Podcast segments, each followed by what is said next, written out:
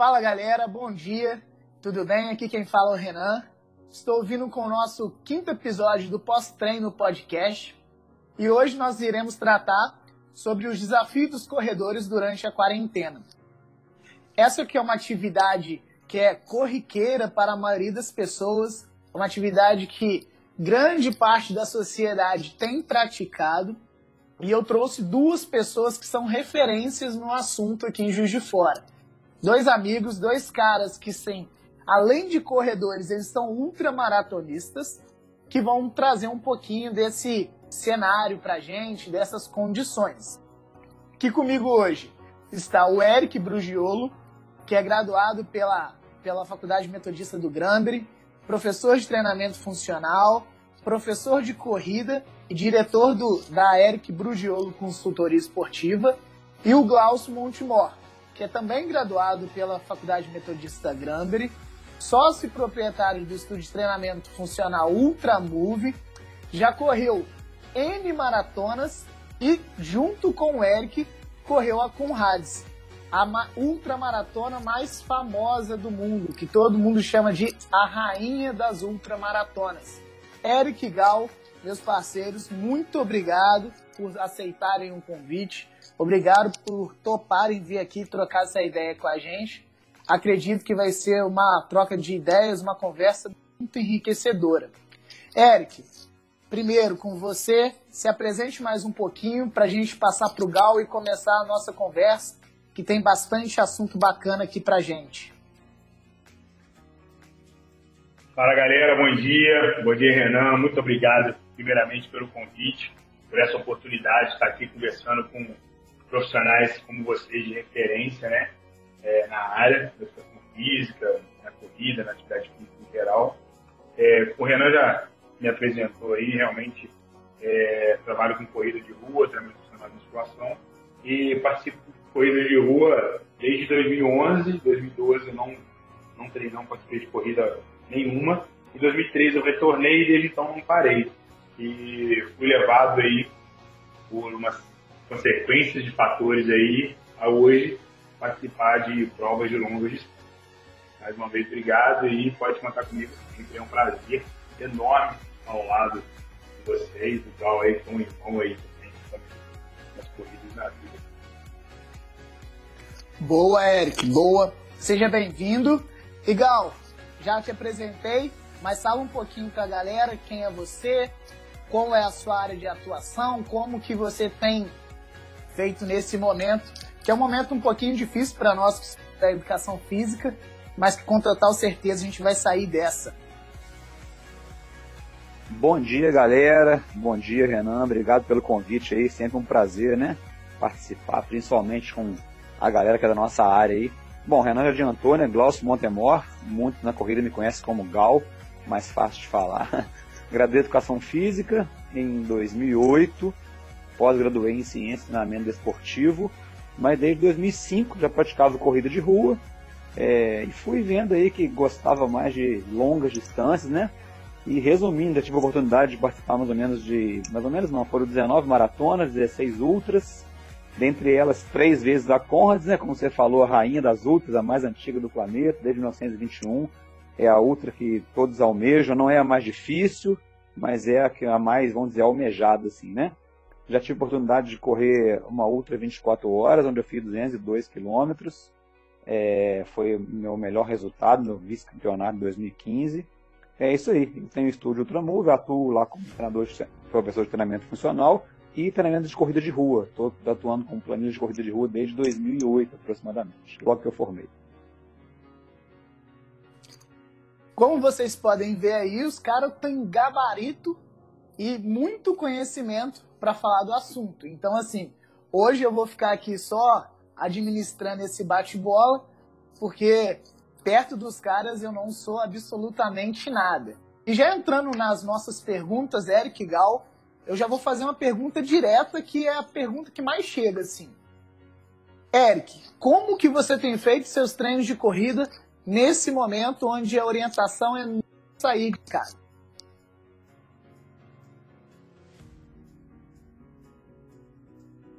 É, é um, um, uma pergunta que toda hora, todo momento chega para gente.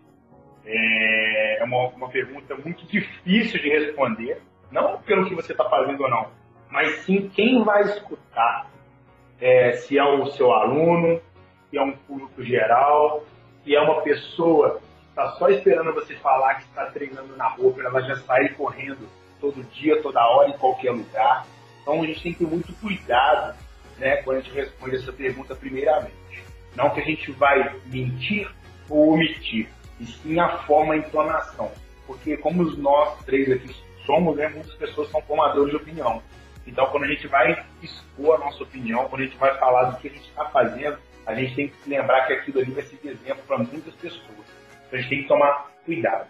Mas falando individualmente do Eric, é, desde o início da quarentena, isso mais ou menos em meados de 18, 20 de março, eu até hoje na rua, eu realizei três treinos de corrida. Tá?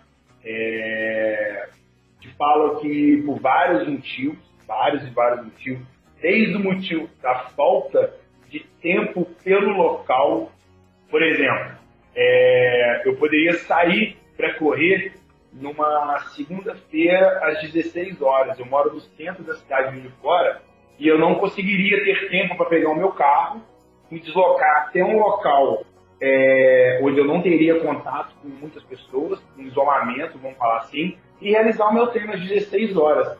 Mas por conta desses, desse, desses acontecimentos, do, de como nós estamos, eu não posso sair da porta da minha casa às 16 horas e correr. Mesmo porque nós temos vários e vários é, é, é, é, empecilhos em relação à máscara, quando ela molha, ela não, quando você né, transpira, ela molha, ela perde a eficácia dela. Então eu poderia sair da porta da minha casa, realizar um treino de 10, 15, 20 quilômetros e retornar para eu conseguir ali me alimentar, tomar um banho e preparar para trabalhar. Então, assim, é, isso me dificultou muito em relação a tempo, certo? É, e principalmente que não tem uma resposta hoje é, certa de como você deve correr, de máscara, sem máscara, qual tipo de máscara, balaclava, né? Que é, esqueci o nome técnico que estão dizendo aí, aquele paninho que a gente consegue é, cobrir o, o, o, rosto, né? É, a gente usa muito nas provas de inverno, né?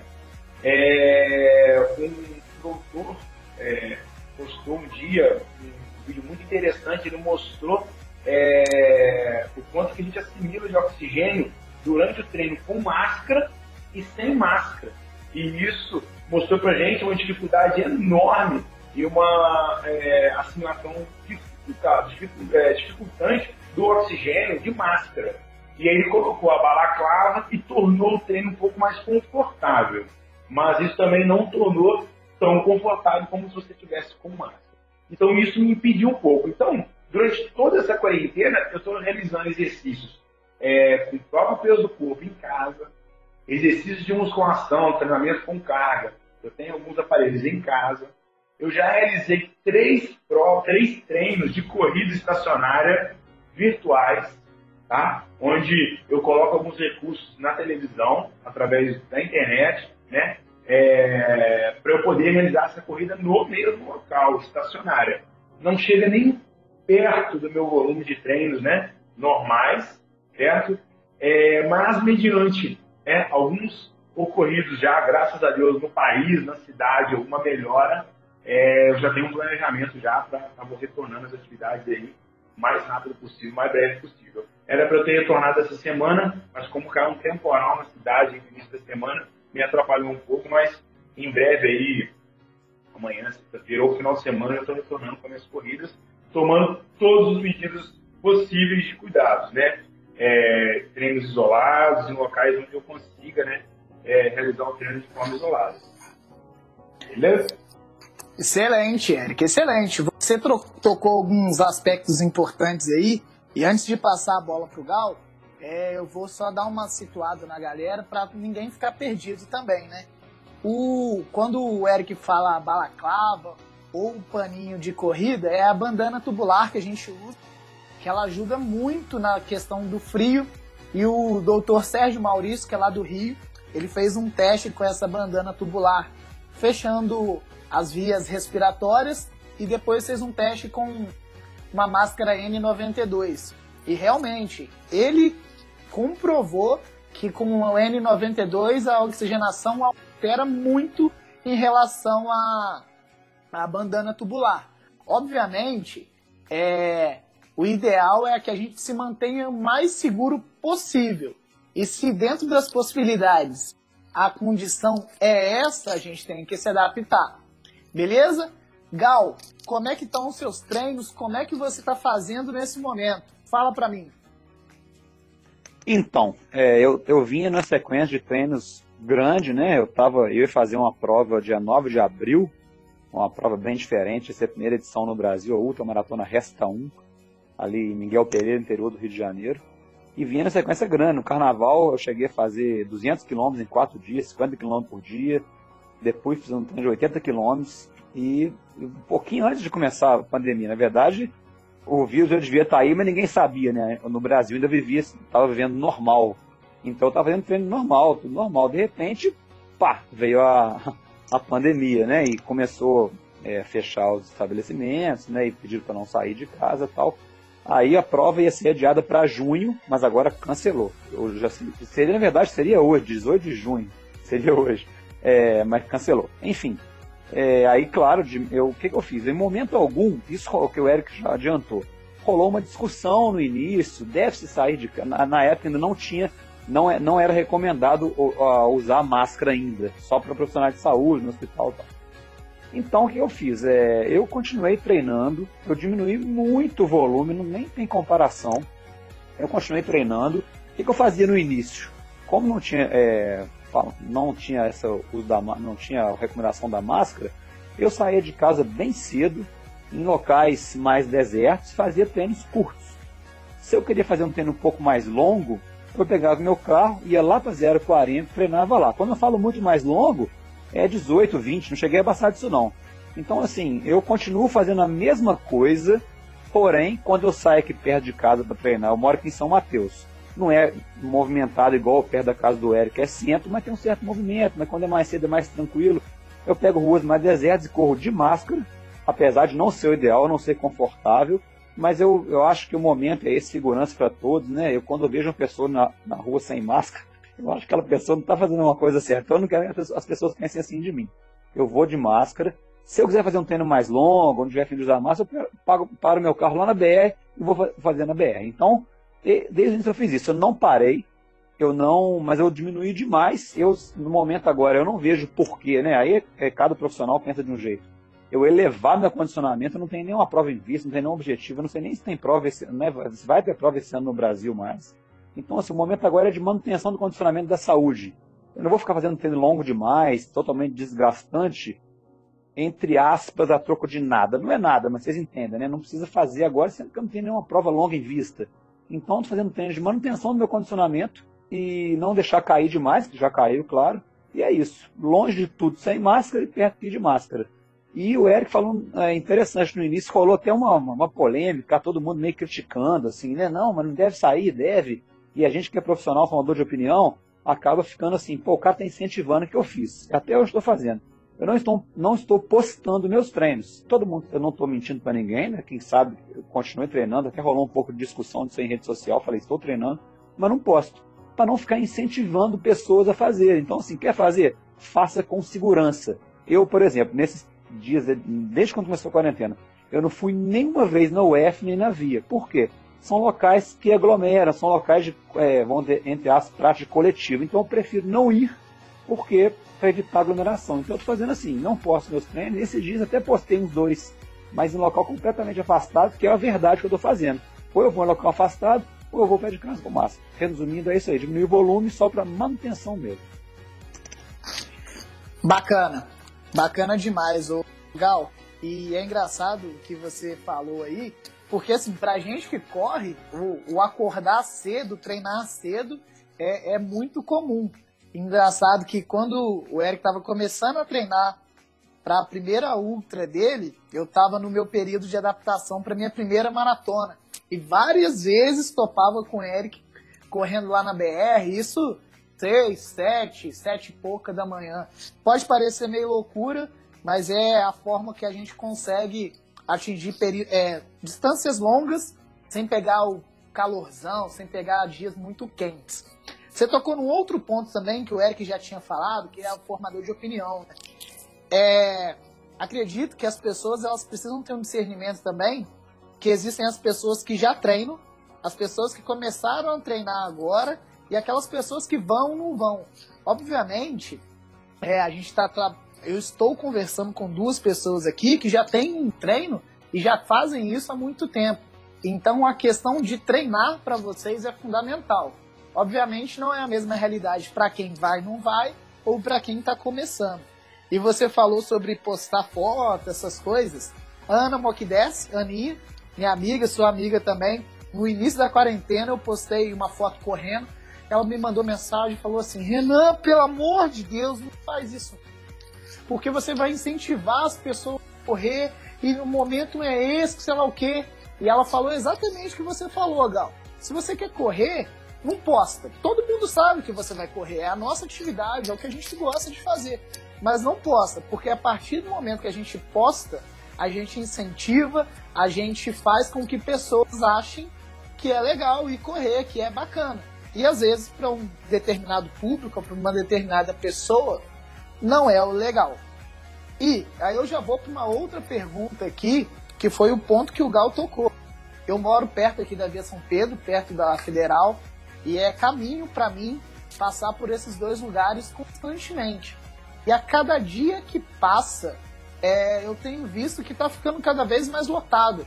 É, parece que a galera não está com medo, acho que o vírus não vai pegar, não sei. O que, que vocês acham dessa galera? Até porque Muitos desses começaram a correr há pouco. Eric, fala, começa por você e depois eu passo a bola para o Gal. Bom, é... criar polêmicas, né? Mas assim, eu introduzo essa conversa, essa resposta à primeira pergunta aí, falando o seguinte: no início da quarentena, muitos profissionais, né, começaram a postar, a divulgar, a levantar algumas questões de que o iniciante tem que tomar cuidado, o iniciante não pode sair treinando, a pessoa que não treina não faz nada, o sedentário tem que tomar muito cuidado. E eu vi isso de um lado, eu vi como um lado negativo essas postagens, porque assim, isolamento. A pessoa já não realizava atividade física, ela ia subia poucos andares da casa dela, do trabalho, de onde ela estivesse, né? Ela, ela sempre preferiu o elevador. Ela andava de carro. Na padaria, ela ia de carro.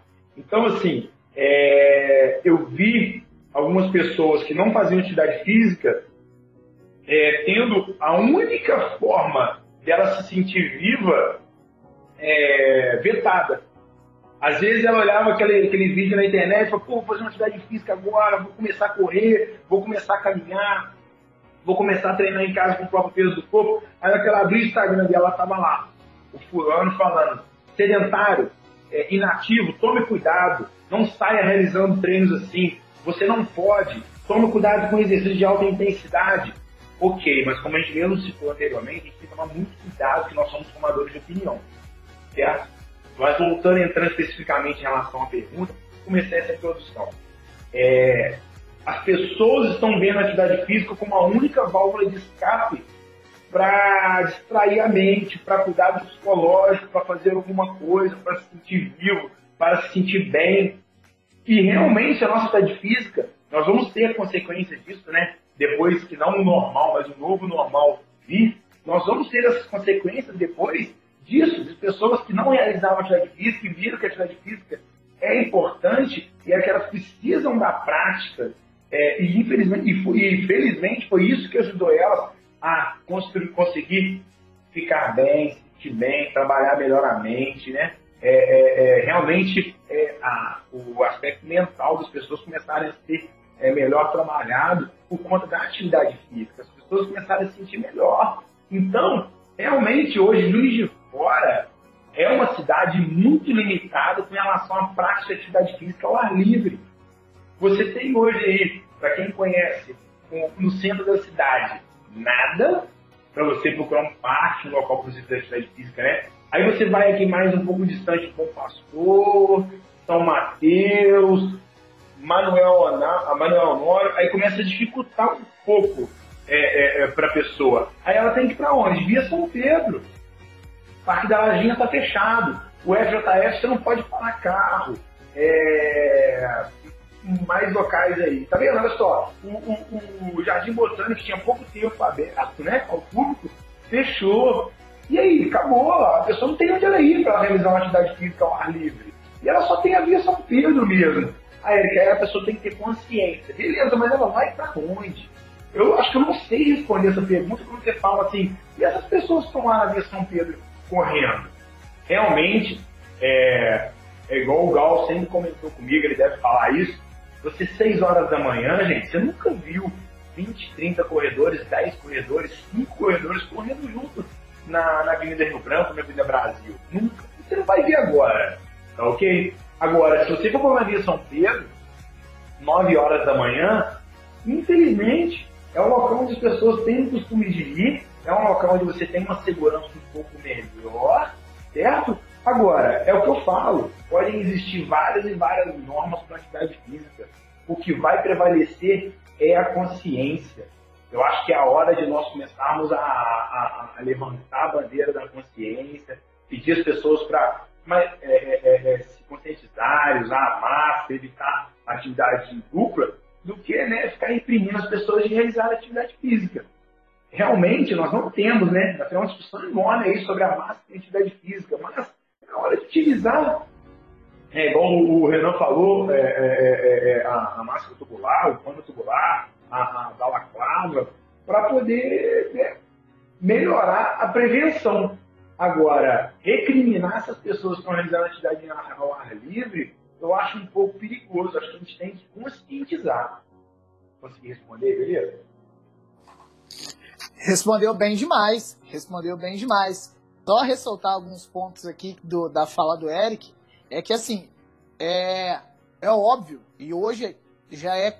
Hoje não, desde sempre a gente soube que a atividade física é algo essencial para a vida das pessoas. E aqui eu não estou querendo recriminar, eu acredito que ninguém vai falar, não, é, não faça atividade física. Muito pelo contrário. Eu acho que esse é um momento que veio a calhar e a prática de atividade física é muito importante. Para muitas pessoas, essa pausa, essa quebra na rotina é, era a chavinha que faltava para começar a executar atividade física. E se faltava essa chavinha, por favor, virem essa chave e comecem, porque é de fundamental importância para as nossas vidas. Outro ponto que da fala do Eric, semana passada conversei com o Rogerinho da Fibratec, com o Gui Lopes da Livewell e com o Thiago Aguiar da Arena Esporte Clube. E todos eles bateram na tecla que se tem algo positivo na no Covid-19, na quarentena, é esse início da atividade física para as pessoas que não tinham tempo, que não tinham essa atividade como regular dentro das suas vidas. Então, assim, aproveitem. Mas é o que a gente ressalta aqui, com as devidas seguranças. Seis horas da manhã eu já cansei de sair, você não topa com um número grande de pessoas. Mas nove, dez, oito, aumenta. Por mais que seja um lugar de espaço aberto e tudo mais, você tem que colocar aí na sua balança se vale ou não vale. O importante é não ficar parado, é se movimentar. E uma falha aqui da nossa cidade, Eric, é realmente essa falta de estrutura, falta de parques. Você falou, a UFJF está fechada, Jardim Botânico está fechado. O que resta para a gente é a BR, mas que muitas das vezes é perigoso, a, a Via São Pedro, que é onde a galera vai, e a Avenida Brasil. Mas a Avenida Brasil tem um outro problema, que é a questão irregular do, do, do calçado, da calçada. É muito ruim. Maidal, fala pra mim aí, o que, que você acha desses treinos, dessa galera que tem ido correr? Dá a sua opinião pra gente. Então, Renan, é, você falou a respeito das pessoas né, que são descrentes, né, que realmente tão, mantiveram uma sessão de treino normal, a vida normal. O que eu penso sobre isso? É uma coisa muito nova para todos, né? é um, um vírus novo, é uma situação que é, o mundo se passou igual passou com a gripe espanhola mais de 100 anos atrás. Então as pessoas ainda têm muita dificuldade de entender, né? Como todos nós, eu acho que até os médicos especialistas nisso estão entendendo, né? Cada dia mais, muito mais que nós, que não somos especificamente dessa área. Mas isso leva até para um pouco lado político, né? As pessoas brigam por político como se fosse uma culpa da esquerda, ou uma culpa da direita ou da Globo, né? Assim, como se fosse uma coisa do Brasil. A fulano quer acabar com o Brasil, esse vírus não está aí assim, não tem nada disso não, é só tomar cuidado, enfim. Tem o lado econômico, né? Ah, o comércio tem que abrir, tem que fechar, não, não pode abrir. Enfim, parece que fica uma, uma coisa, uma briga que saúde versus economia. E é uma coisa muito nova para todos, então não dá para você julgar as pessoas, né? Muitos não têm ainda, é, ah, não sei se alguém tem culpa, mas não é, é como eu vou dizer, não tem culpa e as pessoas às vezes não querem se informar. E rede social tem muita gente que às vezes não entende do assunto, que falar com propriedade, então não dá para você julgar. Enfim, eu em momento algum entrei em discussão política com ninguém, muito menos em rede social, jamais, não é minha praia, não tem nada de política. E não entrei em discussão. Entrei em algumas discussões saudáveis né, a respeito do meu, do meu posicionamento a respeito da, da prática de atividade física tal. Até eu e Eric conversamos a respeito disso na época. Será que a gente deve falar? Depois eu falei, cara, eu vou parar de falar, porque cada um vai ter a sua opinião, né? Não tem porquê a gente. Você até comentou da Ana Mock Dessa aí, gosto muito dela. Ela me chamou no WhatsApp um dia e falou, Gal, mas toma cuidado. Eu falei, ah, não, tô tomando, eu vou cedinho e tal. Chego em casa, eu lavo tudo, né? Eu não deixo, não, não entro com nada dentro de casa, vou direto pro banho. Enfim, então acho uma coisa muito nova para as pessoas é, estão entendendo, né? Então eu procurei saber antes, bem no comecinho, eu fiquei mais ou menos quase uma semana parado. Falei, cara, não dá para ficar parado. Realmente não consegui correr em casa. O Eric até comentou que ele correu em casa. Eu realmente tenho fama de ser meio maluco correr em locais circulando várias vezes, igual eu já fiz algumas provas. Mas em casa eu não consegui. Falei, não dá. Um aluno meu correu 4 quilômetros, sentiu muita dor na panturrilha e tal. Eu falei, não, não, é, não vou correr em casa, nem na garagem, enfim. Aí eu procurei saber com alunos meus que são corredores médicos, é, enfermeiros e farmacêuticos. Todos, sem exceção, foram a favor, Glaucio, pode continuar correndo continua correndo, tomando certos cuidados, vai sozinho, todos os meus treinos até hoje foram 100% sozinhos, vai em local aberto, né? vai em local isolado, pode continuar, não tem contraindicação, desde que você tome seus cuidados, chegar em casa, lava tudo e tal. Então é isso aí, eu, eu, procurei saber, né? O vírus, ele não fica parado, o vírus lá na 040, por exemplo, passou ninguém. Ele não está parado lá igual um beija-flor, não. Tem duas formas de contágio, a direta e a indireta. A direta é a pessoa conversar perto da outra, falando, ou até pior ainda, espirrando tossindo, ela passa as gotículas para outra. Ou a, a transmissão direta, que ela põe a mão em algum lugar contaminado e põe a mão, olho, boca ou nariz. Fora isso, não tem como se pegar o vírus. Então, assim, você em local aberto, sozinho e tal, é um risco, vamos dizer, mínimo ou nada. Então, assim, é, eu acho que as pessoas estão aos poucos aprendendo. Eu teve, bem no comecinho, é, um conhecedor meu, um médico, me, me criticou assim, numa boa na rede social, mas em box, né? Falou, não, boa, Glaucio, cuidado, não corre não, e dia eu vi ele correndo. Ou seja, então assim, até as pessoas que estavam no início falando que não estão praticando atividade na rua. E teoricamente não mudou nada. A, a quantidade de, de mortes no Brasil, em de fora, está aumentando. Mas as pessoas viram que tem que tomar certos cuidados, mas não precisa ficar trancafiado em casa totalmente, né? Tem que tomar os cuidados. Então eu penso isso aí, entendeu? As pessoas que estão fazendo treino coletivo, que são um pouco descrentes, é, eu acho que não tem como responder por elas, né? Eu estou tomando meus cuidados, como eu te falei, evitando ficar postando, isso para não ficar uma forma de incentivo, mas mostrar para as pessoas que tem como sim continuar fazendo o treino, mas com total, com segurança, com todos os cuidados, respeitando você e os outros. Legal, legal, Gal. Você abordou alguns temas bacanas. Porque assim, cara, é, no início também eu, eu batia muito de frente com a opinião dos outros e eu, e eu tava começando a ver que essa divergência de opinião, essa divergência de conteúdo que estava entrando, estava gerando uma polêmica tão grande que, que já não valia mais a pena. Então eu comecei a parar de falar, comecei a parar de, de discutir porque estava me gerando mais dor de cabeça, de é, inimizades, situações chatas do que a orientação que eu queria passar. E assim, você falou do Eric, o Eric é doido, filho. O cara que faz uma prova um treino sem sair do lugar dentro de casa, o cara não pode ser normal, de jeito nenhum. E tocando outro ponto que você falou aqui, cara, infelizmente o vírus não vai acabar da noite pro dia. A gente vai ter que aprender a conviver com ele, se adaptar a essa realidade que todo mundo chama de nova, espero que seja nova mesmo. Mas, porque assim, até sair uma vacina, até sair alguma coisa que vá nos, realmente nos prevenir, a gente vai ter que continuar vivendo e a vida tem que continuar. Então não tem muito o que fazer, é tomar cuidado. Ô Eric, aproveitar que o Gal falou e você tinha falado no início também, eu ia abordar, como que foi essa história de fazer um treino com corrida estacionária, sem sair do lugar dentro de casa? Então, ninguém você não me chama de doido, não. doido somos todos nós por, por, por alguém. Alguém chama a gente de doido. Você vai pegar o cara de 5 km, ele vai te chamar de doido que você faz maratona. Você vai pegar o cara de 21, vai chamar você de doido. E tem um monte aí, como eu, que chama o Gal de doido, que o Gal pra mim é mais doido que eu. Mas isso é essa questão de ponto de vista. O que acontece? É, eu sigo alguns canais né, no YouTube e um canal que eu gosto muito é o pessoal do Mania de Corrida. O Marcel é um cara espetacular, sempre é, atencioso, né? Bem aberto a isso, da dele. Cara, e eu vi que ele postou uma corrida estacionária, ele está em quarentena em São Paulo. Imagina, um cara que trabalha em Mania de Corrida, vive, vive da corrida, certo? Ele vive da, da profissão dele, é essa, ele tem uma Mania de Corrida. Ele está em todo final de semana, ele está em alguma prova com estante do Mania de Corrida, vende produtos, pratica, participa de provas, maratonista. Então, assim, você imagina esse cara num apartamento em São Paulo, sem poder correr. E ele começou a investigar essas corridas virtuais, e eu falei, poxa, que bacana. Aí a primeira que eu vi, realmente, não tinha comunicação, né?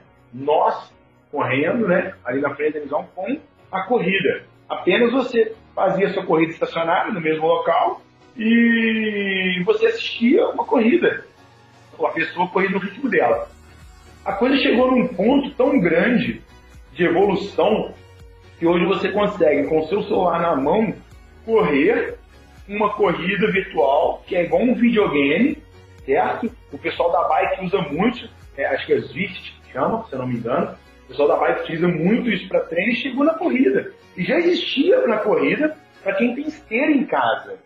A gente que não era, não era, não era popular para gente, mas existe esse mesmo aplicativo, esse mesmo, essa mesma ferramenta, é, vamos falar para nós aqui, profissionais de saúde de trabalho, né, como profissionais utilizam aí a bike indoor, né, no rolo aí, profissionais utilizam para treinar, existe agora pra, existia já para corrida e agora com, é, é, está mais comum por causa desse isolamento.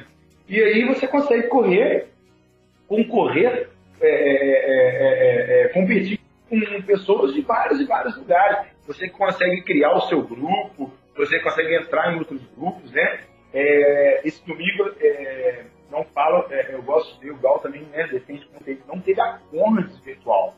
A Conrads criou uma corrida, eu esqueci até agora, não tem a mente, a, o, o Gal vai me lembrar aí, o nome da, da, da prova, Conrads criou uma corrida virtual, né? Não é a Conrads, para as pessoas realizarem em casa de 5, 10, 21, 45 ou 90 quilômetros. E você poderia realizar onde você quiser, onde você quisesse. Em casa, na rua, é, né, estacionária, na esteira, e você enviava através de alguns, de alguns é, é, é, é aplicativos, ferramentas, né, relógios, algumas plataformas, o resultado da conta, né, a CNA né, enviava para você o seu diploma. E o Marcel fez, realizou a Conrad né, virtual, né, a, é, é, coisa com Lane, é, essa prova que a Conrads organizou, de 5 quilômetros, se eu não me engano, virtual. E o que, que, ele fez? Ele colocou um vídeo, cara. Foi muito bacana. Para quem não sabe, na Conrad, você assiste lá na, na África do Sul, ela ao vivo. Não é a prova inteira, se eu não me engano, ela começa com duas horas, tá? Mas você assiste a prova inteira ao vivo. Então ele colocou uma prova de edição anterior na tela, realizou um grupo de três ou quatro pessoas com ele para correr de forma estacionária nesse aplicativo.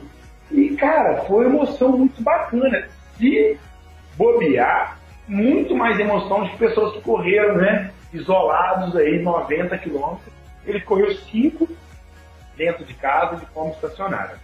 É, sem falar da parte né, digital, vamos vir para a parte física. O Gal comentou sobre o aluno dele. É, é algo que a gente tem que estudar né, a biomecânica, instruir o aluno da melhor forma, porque eu, com alguns metros ali da primeira vez que eu realizei a corrida estacionária, eu comecei a sentir muito desconforto tibial e na panturrilha.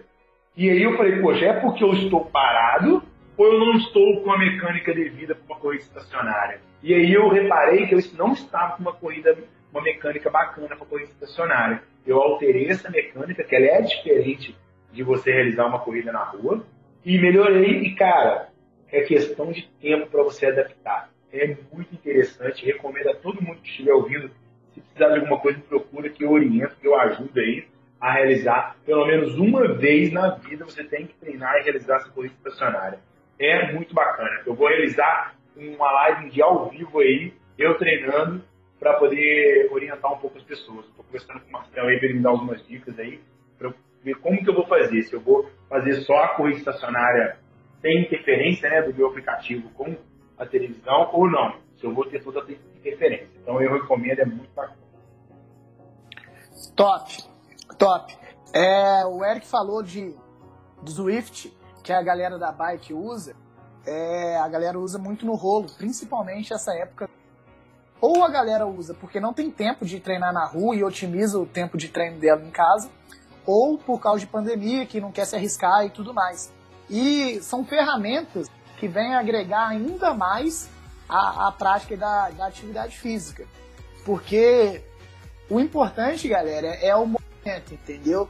A nossa briga diária é, é, é, é continuar propondo é, atividades para as pessoas, para que as pessoas continuem fazendo atividade, ok? Então, assim, que a gente quer é, é que independente da forma que você vá fazer, é que você faça, beleza? Eu achei legal a iniciativa do, do amigo do Eric de reunir a galera para fazer a parte virtual, que não é a conta mesmo, né? É uma corrida, vamos colocar, paralela para a galera não ficar é, sem correr, para que tivesse uma iniciativa, tivesse uma motivação para realizar uma corrida, realizar um treino. E um outro aspecto, Eric, que você tocou aí, que é bem legal, é a análise de, da biomecânica, né? Porque com certeza ela é muito diferente da corrida de rua. Inclinação de tronco, tipo de pisada, contato, tempo de contato com o chão, enfim. Tem várias coisas que a gente precisa avaliar aí. Mas com certeza são ferramentas que, que, que vão, vieram agregar para a gente é, mais é, iniciativas para atividade física. E aí eu tenho duas perguntas para vocês aqui, que é assim, vocês já correram de máscara? Gostaram, não gostaram, não fizeram um teste? E o Gal falou no início que diminuiu muito o volume de treino e está mantendo só a física e tudo mais.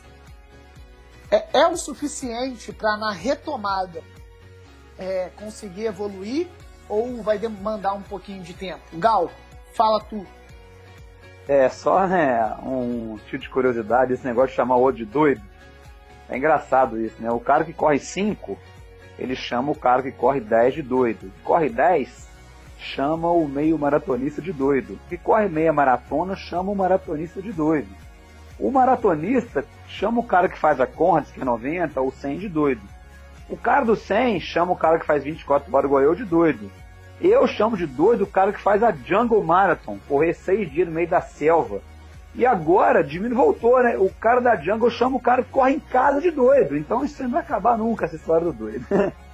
então, cara, eu tenho feito treino de máscara, sim. É confortável? Não. Tem dia engraçado que eu vou bem. Eu já fiz um dia um treino, se eu não me engano, foi de 14, eu acho. É, da minha casa até o Salvaterra voltada 14, 7, 7, 14 tranquilo, sem incômodo. Tem dia que eu fiz tipo 7, 8, horrível. Então, assim, não é o ideal, tá? Sinceramente, não é o ideal, é, mas é o que eu falei, a gente está vivendo um momento não ideal. Então, é o que eu posso fazer por segurança de todos, minha segurança, correr de máscara enquanto estou no perímetro urbano, né? Quanto a condicionamento, você falou, cara, eu, meu condicionamento caiu mais do que eu queria. Eu realmente estou bem abaixo da minha forma física. Mas vai demorar um tempinho para voltar? Vai, claro, quando tudo voltar ao normal, sei lá se vai ter o normal de antes, né? O novo normal agora. Mas paciência, a gente tem um lastro, né? Tem uma, tem uma história. Eu, por exemplo, corro há 15 anos. Então, assim, eu acredito que dedicando legal, voltando direitinho, seguindo as planilhas, alimentação, para evitar ganhar muito peso, vai voltar. Vai dar não, vai voltar, claro. Esse tempo aí a gente não tem isso matematicamente exato, né? Mas eu realmente ganhei mais ou menos uns 2 quilos aí, nada que não dê para voltar. Mas vai demorar um tempinho, mas voltaremos ao normal sim, né? É isso. Show, show. Ô Eric, você chegou a correr de máscara? Teve algum desconforto? Sentiu alguma coisa? Não, não, não cheguei a correr de máscara pelo simples fato de. Como que, que acontece? Moro eu, minha noiva, né? Minha cachorrinha. E minha mãe está isolada, meus sogros estão isolados, e eu fiquei responsável, me prontifiquei a realizar as compras, né? Algum, uma, por exemplo, o recebimento do salário do meu sogro que é aposentado, a minha mãe ainda consegue ali pertinho de casa, ele não é muito longe. Então, eu fiquei responsável por isso. É, então, assim, eu tenho ido muito à rua para cumprir esses compromissos, certo? Quando tem que ir, por algum motivo. E eu vou de máscara, lógico, sempre. E eu já sinto muita dificuldade, certo? Então, tiveram dias, por exemplo, eu moro no quarto andar.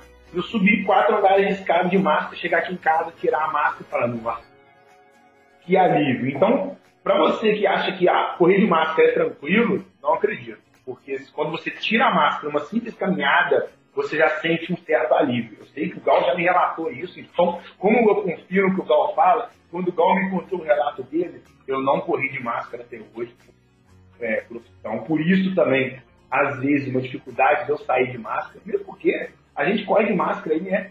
Se correr em alguns locais gente tem mais gente, por simples educação. Eu acho que é, é uma fala do, do, do, do, Sérgio Rocha, do Corrida no Ar, que ele fala, cara, você vai levantar a balaclava ali para educação, porque é, você umidificou ela, ela molhou, ela perde a sua eficiência. Se ela perde eficiência, correr sem máscara e de máscara, acaba que você tá ali pro Cara, eu já vi pessoas correndo na praça de um pastor com roupa, roupa, corpo, tudo encharcado.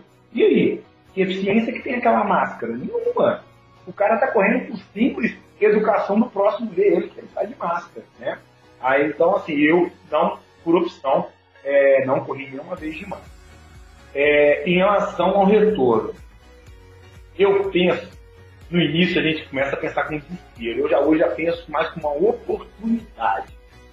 Então, já, tudo que o Gal falou eu assino embaixo, então, ponto de vista.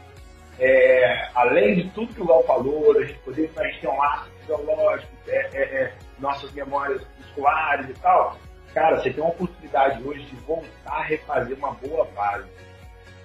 Certo? Você tem uma oportunidade hoje de realizar treinos que você não tinha paciência para realizar, de flexibilidade, mobilidade, fortalecimento, é, é, coordenação, agilidade, coisas que você antes não estava fazendo, faltou no início da sua base, você tem aquela oportunidade agora. Porque você não sabe quando você vai correr. Você não sabe que prova que vai acontecer daqui para frente. Então, eu vejo como uma oportunidade para a galera poder, poxa, conversar com o seu treinador, conversar com aquela pessoa que prescreve a sua planilha, a sua periodização, e falar, cara, e aí? Eu fiz muito isso com meus alunos, meus alunos hoje estão treinando muito é, é, o que a gente tem que treinar no período de base, para quando as provas começarem a serem confirmadas, eu parar de serem adiadas ou canceladas, a gente colocar novamente as provas alvos e realinhar novamente todo o planejamento. Então, cara, se eu tenho uma dica para falar para você que está ouvindo aí, cara, aproveita esse momento, utiliza isso como benefício para você trabalhar outras valências que você deixou para trás ou que você deixou para treinar, porque são é, períodos muito importantes do treinamento. E vamos voltar, vamos voltar logo aí é, é, é, para o desempenho que a gente, nós estávamos antes. É só você saber respeitar que você não está agora do jeito que você estava antes. Top, Eric, top. Bem, bem legal, bem esclarecedor. É, você tocou num ponto que no meu primeiro podcast que eu conversei com o Gustavo Dalpra, meu parceiro de trabalhou comigo na empresa e hoje ele tem um segmento que é o home training que está voando. Ele falou, Renan, eu não tenho a possibilidade de, eu tô com a possibilidade de treinar força com os meus alunos é muito reduzida. Então eu estou utilizando treinos de mobilidade, é, outros tipos de treino que são importantes mas que eles não gostavam de fazer. E daí a gente vai conseguir chegar ali na frente, quando tudo tiver esclarecido, podendo realizar, com uma base muito forte, igual você falou.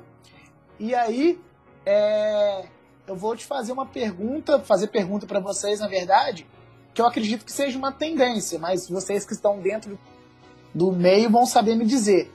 É, as corridas virtuais, elas são as saídas para as grandes provas, porque igual a, a maratona de Boston vai ter a versão virtual e tudo mais. Só que eu, como corredor, eu gosto da sensação da prova, adrenalina, aquela sensação de preparação. É, é uma saída, não é? Vai funcionar? Vai? O que, que você acha, Gal? É, é, eu sinceramente, assim, eu acho corrida é corrida, né? corrida é você tá lá na hora da prova, né? Tá todo mundo ali, o mesmo percurso, a emoção. A corrida virtual, para mim, nada mais é que um treino, né? Eu penso assim, entendeu? Eu não fiz nenhuma, né? Respeito quem faz, não é uma crítica de jeito nenhum, cada um pode fazer. Mas eu não considero que é o, o uma saída, vamos dizer assim, igual eu achei legal o Silvio Boy publicou um documento, o canal dele é muito interessante, ele colocou um documento lá que seria assim, é um, um primeiro passo, né? não é nada definitivo, ele mesmo colocou, ele praticamente leu o documento no vídeo dele para o pessoal do canal dele, talvez eu até coloquei lá, falei assim, muito legal é, as pessoas que fizeram isso, muito legal você fazer isso pra gente, mas eu acho que infelizmente não funciona na prática, porque lá do documento falava, dentre outras coisas, é, a possibilidade de, é, exemplo, a Maratona do Rio, cada um fazendo sua cidade, e manda o resultado e dá a classificação. Eu falei, cara, infelizmente eu acho que não é assim. Tem coisas que não tem como, né? Por exemplo, eu vou assistir um show, eu vou assistir da minha casa lá e falar que eu fui no show. Não, tem coisas que, que, é, que é, é ali, né? Não tem como ser diferente. Eu penso, a emoção da prova, você estar na prova é a prova. Você está aqui é treino. Eu, eu acho que a corrida virtual, sinceramente, não é uma, uma possibilidade, uma saída, uma coisa que venha a, a considerar como prova, vamos dizer assim. Eu vi uma, uma situação em Campo Grande, Mato Grosso do Sul, que eu achei assim o mais próximo vamos tentar reflete a prova dentro dessa nossa realidade desse momento. Que fica montada uma estrutura lá durante uma semana, se eu não me engano, não sei se é 24 horas, não deve ser tipo assim, 6 da manhã, 10 horas da noite. Você marca, sei se é o WhatsApp, o aplicativo, ou manda um e-mail, ó, eu posso lá correr 10 horas da manhã. O Eric pode 11 horas, o Renan pode 1 hora da tarde. Tipo uma estrutura montada, um pórtico, e você corre lá no percurso e marca o tempo. Eu não sei se pode ser um por vez, ou três por vez, ou três por hora, enfim. É uma coisa mais próxima, né? Ainda não é o ideal. Mas só nós participando de prova, a gente sabe o que é a energia da prova, está ali na hora da prova. E a, a, corrida virtual eu acho que é uma forma de, no momento, você, é, sei lá, né, você é, modificar um pouquinho o treino e tal, mas eu acho que não é uma, uma saída para as provas. Sinceramente, eu acho que não. boa, boa. E é, e é bacana essa, essa prova lá do Mato Grosso do Sul, né? Que tem, parece que a estrutura fica pronta, mas ainda assim, para mim, é, é para mim, Renan, não atende. Eu sinto muita falta daquela adrenalina de estar tá da energia que você falou, Gal, de estar tá muita gente junto, de você ver um cara ficar trocando, é, um passando o outro, marcando pace, essas coisas. Eu não sei se eu me adaptaria a correr eu sozinho, porque eu acho que meu nível de motivação para fazer uma prova assim é muito baixo. Eu acho que cairia muito no treino. Mas, Eric, fala aí, o que, que você acha? Eu acho o seguinte, galera, o que, que acontece? É, eu acho que existe hoje um outro tipo de competição de corrida. Hoje não, né? Como mesmo Silvio Boia já relatou alguns anos atrás, é, já tiveram corridas virtuais é, em anos anteriores. Se eu não me engano, foi 2017, não lembro a data direitinho. É, então, assim, existe uma outra modalidade de corrida. É, se você quer participar de corrida virtual, beleza, mas você pode falar que você corre uma prova igual você correu a corrida virtual. Não, tem nada a ver. Uma coisa é uma coisa, outra coisa é outra coisa. Como o Gal mesmo sempre disse, prova é prova, né? treino é treino. É, não existe você falar assim, pô, correr um 42 km, 195 metros, eu sou maratonista. Não, uma maratona envolve muito mais do que você simplesmente levantar aqui agora e falar, vou correr essa distância. não é ser maratonista, né? Não estou tirando mérito de ninguém que já treinou essa história. Mesmo porque eu tenho alunos que correm, tem aluno meu que gosta de corrida, mas gosta de correr, mas não gosta de corrida, certo? É, comentando sobre a corrida virtual, é, se você pegar a corrida normal, igual o Gal falou aí, vários e vários e vários aspectos que nós três aqui levamos sempre em consideração do porquê estarmos na corrida, não vai existir de acordo com o posicionamento, né? De acordo com essas diretrizes que estão sendo criadas para as próximas corridas, sabe? É um exemplo simples de você não poder realizar um aquecimento, você não vai poder aquecer, você não vai poder abraçar o seu amigo quando ele chegar na linha de chegada, você não vai poder ir assistir o seu companheiro, sua companheira, proibido público, né? Então, assim, realmente, o que eu falo, será que isso tudo vai ser bom na prática?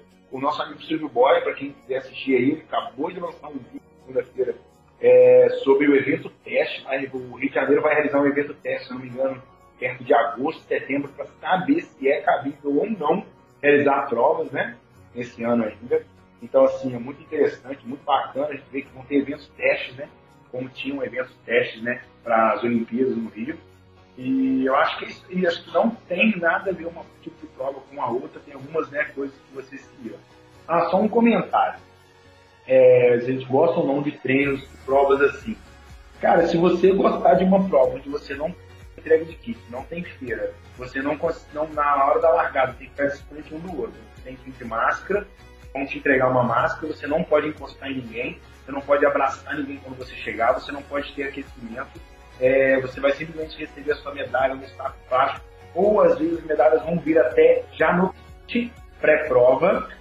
Vou ser bem sincero para vocês, é melhor você treinar a corrida enquanto você enquanto não pode voltar. Essa é a minha opinião, Eric, para o jogo.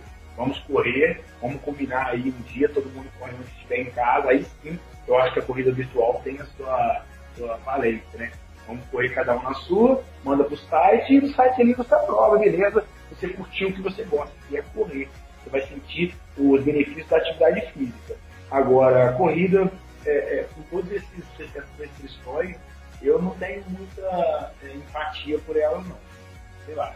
É, é, é muito complicado, porque assim, só quem já fez uma prova, quem corre sabe dessa sensação, dessa energia da largada ali, de estar um coladinho no outro, de você chegar e abraçar um cara que fez os últimos quilômetros com você, ou alguém da sua equipe que estava você te esperando na chegada. Pô, e, e, é inconcebível pensar que, que a gente vai ter que mudar essa estrutura. Mas é igual você falou, Eric, já estão pensando em eventos testes que possivelmente essa estrutura ela vai ter que ser alterada. E essa alteração envolve é, não ter público, correr de máscaras, mas aí entra um outro aspecto, além de carbogel, é, balinha de sal, rapadura, paçoca, você ainda tem que levar máscara extra, e aí, será que compensa? Eu, Renan, não acho que não vale a pena. Eu prefiro continuar os meus treinos, que eu acho que vai ser mais bacana. E assim, mas é de cada um. É, essa nova estruturação de provas, Gal, te agrada, não te agrada? O que, que você pensa? É, então, então é, sinceramente, cara, não me agrada muito, porque eu penso assim, a prova, eu acho que o legal de fazer uma prova, né, é você poder sentir a energia daquela prova. Eu acho que a prova é muito isso, entendeu? Você viaja, seja na sua cidade, tal, mas que seja ou viaja daqui para o Rio, que é pertinho, mas tem a energia do local, a beleza do local. A... Hoje em dia, a expo das provas, é... quando eu comecei a correr, geralmente ia lá, pegava o kit e ia embora. Tem prova ainda hoje que tem uma expo menor, mas você vai em grandes provas, Maratona do Rio, a, a nossa própria Conrad, né, que a gente teve a oportunidade de fazer. A expo da Conrad, cara, são três dias. Dá vontade de você ficar os três dias o dia inteiro. A gente não fica porque chega uma hora que você tem que ir pro hotel tal, mas dá vontade de você ficar lá. Eu gosto de ser na Conrad são três dias. O primeiro dia fica vazio, o segundo médio, o terceiro muito cheio. Eu gosto no primeiro, aproveitar tudo. A gente acaba voltando outros dias, porque tem muita coisa. Eu já vi amigos que nunca fiz, mas vi amigos que fizeram Iron Man, já vi foto e vídeo. Ah, esse também é sensacional. Então acho que o legal de uma prova é você ir no dia anterior, encontrar um amigo de outra cidade. Cara, quanto tempo, beleza, dá um abraço no cara. Como é que tá? Treinou, vai fazer a prova. Essa prova alvo não é comprar um produto com a louca característica. Então a prova é isso. E esse novo formato, que às vezes você não tem uma expo, chega o kit na sua casa, ou a medalha já chega antes, é uma coisa que, sinceramente, perde, eu acho que, entre a tua palavra, o tesão, né, ou a paixão, o prazer daquilo ali. Igual o Silvio Banho colocou no documento lá, você é, acabar a prova, você chegar e tem que ir embora da casa. Pô, o legal é você estar tá ali depois e abraçar quem, cara, chegou bem. É o que você falou, né, Ana? Aquele cara que você pega nos 5 km finais ali, disputando com um cara, um passando o outro, no final você abraça, obrigado aí por ter puxado. Então acho que o legal da prova é isso, a emoção da prova é você sentir o calor do local, das pessoas. E esse novo formato é um formato, entre aspas, frio. Ah, não é culpa de ninguém, não. Quem fez esse documento aí está de parabéns. É, é isso aí que tem que ser feito. Alguém tem que fazer alguma coisa. Mas o nosso momento do vírus, que não é culpa de ninguém, não favorece isso. Então, acho que esse jeito frio, eu recebo meu kit em casa, eu vou lá, corro, vou embora, perde todo o, o, o glamour de fazer uma boa prova. Essa é a minha opinião. Bacana, é bacana porque assim, é legal ouvir a opinião de vocês, afinal de contas, é, vocês já fizeram várias provas, 15, 18, 21, 42, 90, em vários locais diferentes. E para muita gente que não faz prova pequena, que não pega uma feira um pouquinho maior, não consegue ter é, a noção do quanto é legal. Então, assim, aí é uma dica que eu dou. Quem, quem gosta de correr, faça uma prova grande e vá na feira. É muito legal, porque tem a estrutura é muito top, tem vários vendedores, tem várias exposições, tem muita coisa legal. E aí acaba que a feira vira um puto evento. E assim, vale a pena. Galera, a gente já está encaminhando para o final aqui. Eu tenho mais algumas perguntas, mas aí já são perguntas mais rápidas, acredito, que para a gente já dar um finalzinho aqui para a nossa conversa. E assim, quais são é, as dicas que vocês podem dar para a galera que começou a correr nessa quarentena? Dicas rápidas, assim. Que você fala assim, ah, faz isso, faz aquilo, orienta aquilo. Logicamente, respeitando a condição e a capacidade de cada um. Eric, lista aí para mim cinco, três dicas que você daria para quem começou a correr agora. Bom, é, vamos lá. Vamos elencar algumas dicas aqui. A primeira base, procure um profissional para te orientar. Hoje em dia temos muitas dicas na internet, né, vídeos. Né? Um dia você pega planilhas na, na internet, consegue concluir uma prova com planilhas que são feitas para qualquer pessoa. Mas procure um profissional. Segundo, respeite é, é, os seus limites, suas limitações. Não acho que você está bem fisicamente, que você já pode sair correndo qualquer prova. Tá? E três, respeite as distâncias. Respeite uma, uma, uma boa cronologia tá? em relação às distâncias. Cara, começa com distâncias curtas, pequenas, vai aumentando aos poucos, converse com o seu treinador na hora de você é, é, passar para a próxima distância. Tem alunos que podem, sim, né, tem a capacidade física, um histórico bom é, para poder né, passar de 5 para 10 rápido, 10 para 21, 21 para 42, 42 para 1. Mas tem indivíduos que não, que precisam de uma bagagem maior para trocar. Então, basicamente seria isso. E a palavra é sempre respeito, né? Pode ver que ela encontra até nos três aí, nas três dicas que eu tenho. Boa, Eric, boa, muito bom. É, essa orientação de respeitar seu tempo, respeitar a distância é fundamental. Porque para quem começa a correr, parece que os primeiros três, cinco são muito difíceis. E a pessoa vai empolgando e bate sete, dez, e às vezes a estrutura do corpo ela não está pronta para essas distâncias. E daí para o 10 para o 21 já é um pouco. Mas tem que tomar cuidado, galera. Tem que se respeitar, vai com calma, procura a orientação de um profissional que, que vai te capacitar para ir aumentando aos poucos. Gal, algumas dicas que você pode dar para a galera que está começando a correr agora. É, na verdade o Eric falou praticamente tudo aí, né? Eu acho que qualquer profissional de corrida que você perguntar hoje, ele vai falar mais ou menos isso, né? Respeite as distâncias, comece leve. Eu vou incluir também procurar um, um médico antes, né? Sua condição de saúde está legal, seu coração está legal para você começar. Então, assim, eu acho sempre legal fazer, manter os, os check-ups aí, os uh, eletro, exame cardiopulmonar em dia, para ver se você está bem para começar aquela atividade. Você pode levar seu corpo a determinada frequência cardíaca, né? Mas passando isso, passou a parte médica, tá ok? É o que o Eric falou, respeite distância, comece leve. Nesse momento agora de pandemia, respeite distâncias de pessoas, né? Não só suas distâncias percorridas. E eu sempre dou o meu exemplo, cara. Não é que eu sou exemplo melhor que ninguém, muito longe disso, né? Eu sempre falo e não tenho vergonha nenhuma de falar, eu sou um pouco relapso no fortalecimento muscular, faço pouco mesmo, nunca fiz musculação na minha vida. Meu fortalecimento é feito no funcional, mas não é como deveria, eu admito. Mas eu nunca lesionei, nunca. Estou 15 anos correndo, quem sabe que eu já fiz, já fiz muita longa distância, já fiz até umas loucuras de provas seguidas, treinos de distâncias seguidas, assim, nunca lesionei. Eu atribuo a dois fatores. Um acho que pode ser a genética, agradecer a genética, faz, ajuda muito, mas o fato de eu ter levado minhas distâncias passo a passo. Eu comecei muito devagar. Quando eu comecei, eu estava no segundo período da faculdade, eu não tinha noção nenhuma de treinamento, assim. Eu simplesmente, eu fazia, eu corria meia hora, três vezes por semana, segundo, quarto e sexto. Eu só me dava ao luxo de aumentar 5 minutos na outra semana quando eu corria as 3. 3 a 5 minutos na outra semana. Se eu corresse duas, eu mantive os 35. Aí depois eu ia para 40. Eu fui fazendo assim, sem ter muita não. Depois eu fui aprendendo treinamento, foi fazendo tempo intervalado, né, tempo intermitente.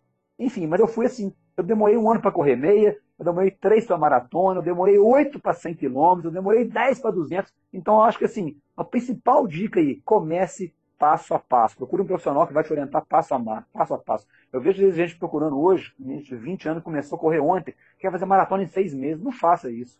A maioria das pessoas que eu, que eu orientei, que eu acompanhei, que eu, não foi aluno que eu vi, que levou a distância muito rápido, a grande maioria ou lesionou ou parou porque perdeu a motivação, mesmo que você não lesione. O cara faz uma maratona em um ano, em seis meses, ele fala, pô, o que eu vou fazer agora? Eles não querem ir para ultra?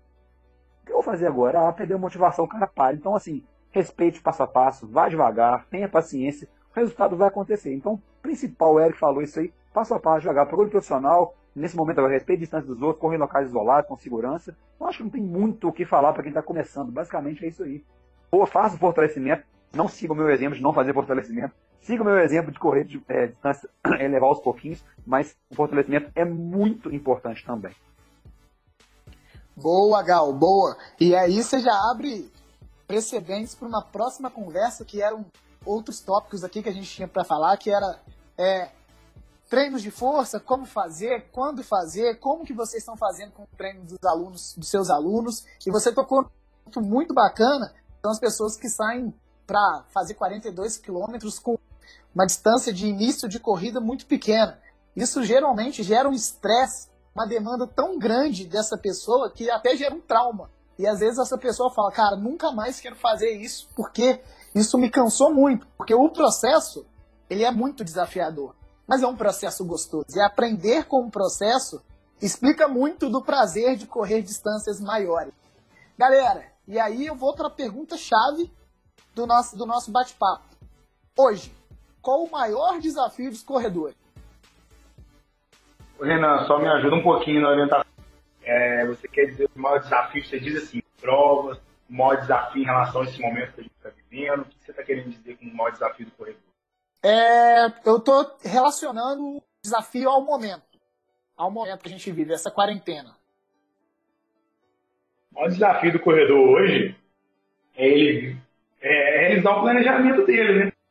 É a incerteza, né? Porque o corredor que é o corredor, de verdade, principalmente gente já está nas longas distâncias, né, como eu e Gal, o que ele mais tem a consciência é que ele precisa de um bom planejamento e que ele precisa de cumprir aquele planejamento. E agora, aquilo não depende mais dele. Ele está, assim, é, um pouco sem o domínio. Ele não tem o controle do planejamento dele mais. Porque ele não sabe se ele tem uma maratona, por exemplo, ontem, é, foi ontem, dia 16, é, foi é, adiada a muralha para ano que vem, back-to-back lá em Penedo, e a muralha foi adiada. Então, assim, já, pô, menos uma prova em agosto. Fiz duas maratonas nesse meio, meio período, e agora fiz a terceira ontem, é, que eu já teria realizado já, né? Eu teria realizado a Maratona de São Paulo, teria realizado o Desafio do Rio, meia mais maratona, e agora a Maratona da Muralha já foi embora. E inscrito, eu não estava inscrito nenhum ainda no segundo semestre. E as provas não, não aconteceram, não sei se vão acontecer, algumas já foram adiadas, que eu tinha o objetivo de realizar, ultras que eu tinha, tinham duas ultras para participar, nem inscrições ainda é, nós temos, porque por conta desse problema. Então, acho que hoje o maior desafio do corredor é ele sentar com o treinador dele e decidir o que, que ele vai fazer da vida da corrida dele. O que ele vai correr, porque mediante toda essa confusão, ele não tem um planejamento pré-definido. Vou te dar um exemplo meu. O meu planejamento foi feito duas semanas, o meu replanejamento foi feito duas semanas atrás, tá? onde eu decidi realizar um desafio individual que, é, independente de se for ter prova ou não, eu vou concluí-lo. E aí, é, se algumas provas confirmarem para o segundo semestre, eu vou tentar encaixar ou não essas provas no meu calendário. Entendeu? Top, top. Legal, legal. Gal, para você, qual o maior desafio dos corredores nessa quarentena? É, com certeza, muito legal o Eric falou a parte do planejamento, sem dúvida, né? Tudo que ele falou acima embaixo. E eu vou colocar também a parte da motivação, né? Porque muitas das vezes, isso realmente acontece com muitos corredores, desde iniciante ou mais experientes, quando você não tem um caminho, quando você não tem um foco, uma meta onde chegar, você fica meio perdido. Você não se planeja bem e não fica bem motivado. Às vezes você pode estar até bem planejado. Mas se não estiver motivado, você fala, ah, hoje eu teria um treino muito importante, mas tem prova esse ano, né? Vou matar esse treino hoje. E se você tiver com psicológico bem forte, eu não tenho, eu não tenho prova, mas eu vou treinar mesmo assim. Então, assim, uma motivação nesse caso é muito importante. O cara, eu tinha uma prova para fazer tal dia. Eu estou aqui fazendo um, um, ciclo tal. Falta três meses, estou entrando no ciclo assim. Ah, não, mas agora a prova é daqui a um ano. Deixa para lá. Então, tentar manter a motivação junto com o planejamento para não se perder no meio do caminho, não ficar matando treino, não relaxar na alimentação, enfim, todos os fatores que envolvem o treinamento, né? Top, bacana. Boa, Gal. É, eu tinha mais perguntas para você fazer para vocês sobre o cancelamento de provas, futuras, perguntas que chegaram. E aí eu já queria convidá-los para um, um, segundo momento do nosso bate-papo, onde a gente vai abordar um pouco mais a parte técnica, parte de motivação, o que vocês fazem para estruturar o treino dos seus alunos e como vocês têm feito nesse momento é que a gente só consegue atender remotamente. Mas isso é conversa para um outro momento. Para a gente finalizar, Eric, aqui no canal a gente sempre pede para os convidados deixarem uma indicação de série, livro, filme que serviu de incentivo para você, serviu de orientação para você conseguir realizar suas metas. Primeiro para você, Eric, depois eu peço para o Gal. Indica um livro, alguma coisa para a galera que está nos ouvindo. Olha, é, realmente isso é algo que ajuda muito né, a nós corredores. É, se tem um livro que me ajudou muito, que eu poderia indicar para vocês que estão ouvindo aí, que querem atingir longas distâncias, ou na vida mesmo. É, ontem eu postei algo do Correndo Por Aí, até uma, uma parte um pouco assim, né, voltada até para comédia, mas que fala muita verdade, muita verdade. É, a pessoa que se preparou para uma maratona na vida, ou a pessoa que se preparou para várias maratonas, ultramaratonas, igual aí sabe que é isso você também, Ana, a gente conseguiu lidar melhor né, com essa situação. Porque se você pensar numa maratona é, e colocar ela encaixar na que é o isolamento, ele é muito disso. No início a gente nem imaginava que teria né, esse isolamento. Na maratona, para quem vai realizar pelo menos a primeira vez, você não sabe o que vai acontecer naquela prova. E para você que tem 10, 20 maratonas por isso, você não sabe se você vai conseguir realizar tudo que você planejou e você treinou naquela maratona que você vai iniciar. E no meio acontece muitas coisas que acontecem no isolamento. E no final, meu amigo, tá igualzinho. Uma maratona, né?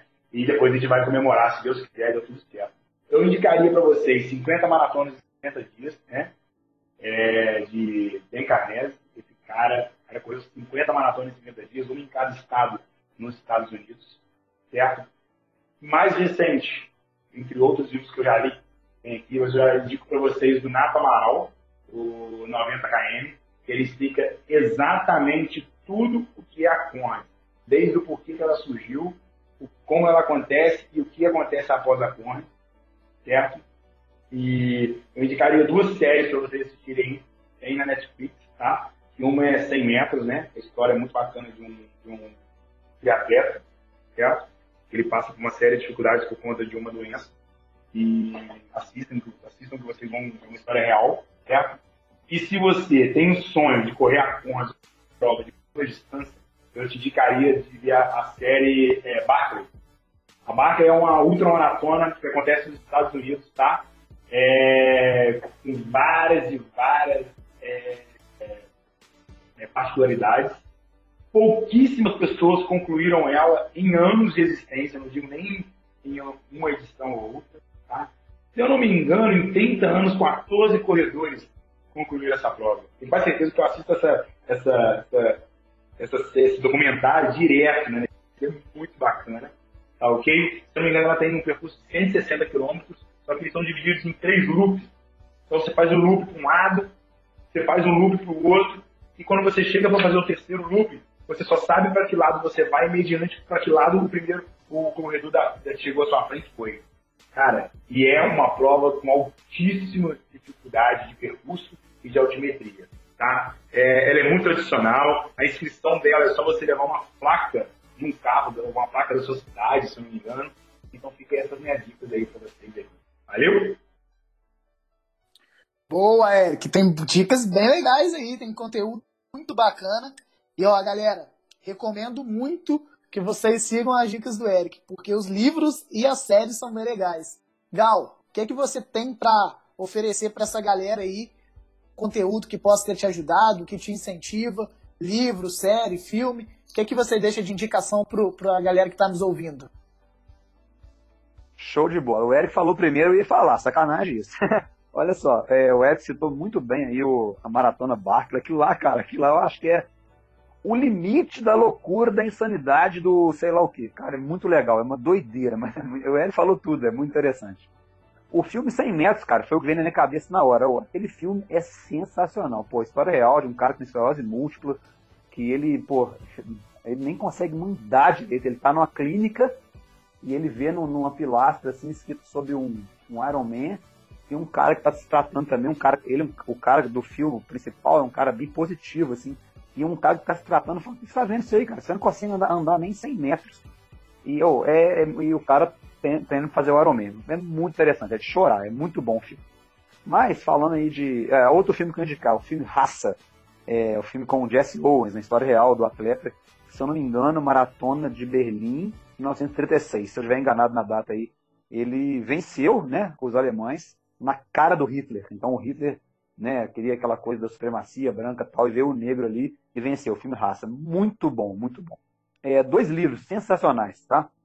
Um livro é o Devoção, né, que é, é o Tim Hoyt, acho que a maioria conhece aí, o Dick Hoyt e o Rick Hoyt, aquele pai que tem um filho que, eu não sei exatamente o nome do, do que ele tem, ele nasceu com uma paralisia cerebral, eu acho, e desde criança ele começou a empurrar o menino na cadeira de rodas, na corrida, e eu não sei se hoje ainda faz, porque o pai já está mais velho, mas ele fez durante muito tempo. Iron Man carregando o filho. Ele nada os 3,800, é, puxando é, um, um, cabo de aço, uma corda, não sei, na cintura, com o filho no bote, e depois ele pedala os 180 com a bicicleta adaptada, que ele vai tipo sentado na frente, e depois ele corre os 42 empurrando a cadeira de roda. Então, assim, dizem que na maratona de Boston ele é mais aplaudido que o campeão da prova. É muito bom o livro. Tem um livro, tem vários vídeos no YouTube também, mas sensacional. Tanto ele faz a maratona e faz o Ironman. No livro relata isso tudo, desde a primeira prova que o filho dele falou. Tinha um menino no colégio com deficiência falou: pai, tem um menino no meu colégio que está eh, precisando de fazer uma, uma corrida para ele, para comprar uma cadeira de roda melhor.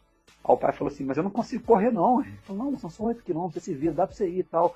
Ele falou que chegou quase, ele conseguiu, mas chegou quase em último. Aí aquilo foi uma motivação para ele. Ele mudou para um local perto de onde tem um lago, para ele poder treinar, para ele poder. Ele aprendeu a nadar depois, que ela tinha 40 anos, eu acho, né? o pai quando aprendeu a nadar. É muito bom. E outro livro é o Nascido para Correr, o Born to Run. É um livro que fala a história dos índios tarahumaras, que vivem no norte do México, acho, porta de vida dos Estados Unidos. Já apareceu até na televisão, o Conservando já fez matéria com eles. São índios que eles moram num local completamente difícil de transporte, difícil de locomoção.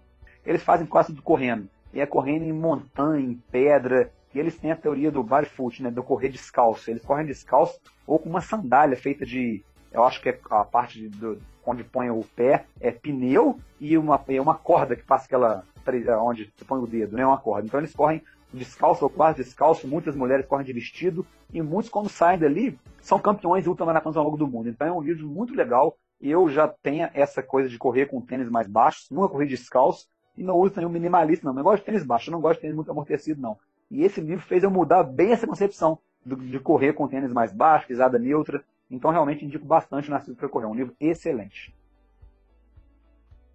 Bacana, bacana. Então, nós temos aí indicações mais variáveis possíveis e com conteúdo muito top. É... Chegamos ao fim. Queria agradecer o Gal, o Eric pela presença por ter vindo bater esse papo com a gente. Foi um papo muito bacana. E já quero deixar o convite para a próxima, porque eu tenho mais uma porção de perguntas aqui para fazer para vocês. E mais uma vez agradecer aos dois. Muito obrigado por deixarem um tempinho para a gente trocar uma ideia e para a gente trazer esse conteúdo tão bacana de uma atividade que vem crescendo cada vez mais é, na sociedade, né? Eric, suas palavras finais para a gente encerrar o nosso podcast. Bom, queria agradecer mais uma vez a oportunidade de estar aqui com vocês, tá? Muito obrigado, Gal, valeu por sempre estar aqui. Valeu pelo convite, muito obrigado. Se precisar, estou às ordens, não vejo a hora do próximo, tá? E para quem precisar de alguma coisa aí, só procurar Eric Brugiô nas redes sociais aí, qualquer lugar que não me achar aí, e podem contar comigo, beleza? Valeu, galera. Obrigado. Galera, se alguém precisar do contato do Eric, do Gal, só me mandar mensagem, caso não achem. Eu passo, os caras são muito capacitados, os caras são feras. Gal, suas últimas palavras para a gente encerrar o podcast, por favor. Cara, só tenho a agradecer, tá? Nunca tinha participado no podcast, primeira vez. Obrigado, Renan, né? Valeu aí pela, pelo convite. Estou sempre à disposição, beleza? Pode contar comigo sempre aí, podcast ou live. Cheguei a fazer uma live junto com ele. Estamos sempre juntos aí. É isso aí, tá? O que, o que precisar de mim para qualquer tipo de coisa em relação à, à minha área aí, estou sempre às ordens, será, será um grande prazer. Top! Conversamos com dois caras que são referências no, no que fazem nas corridas, maratonas, ultramaratonas, grandes amigos. Obrigado por participarem. E aí? É isso aí. Tamo junto. Forte abraço. Até mais.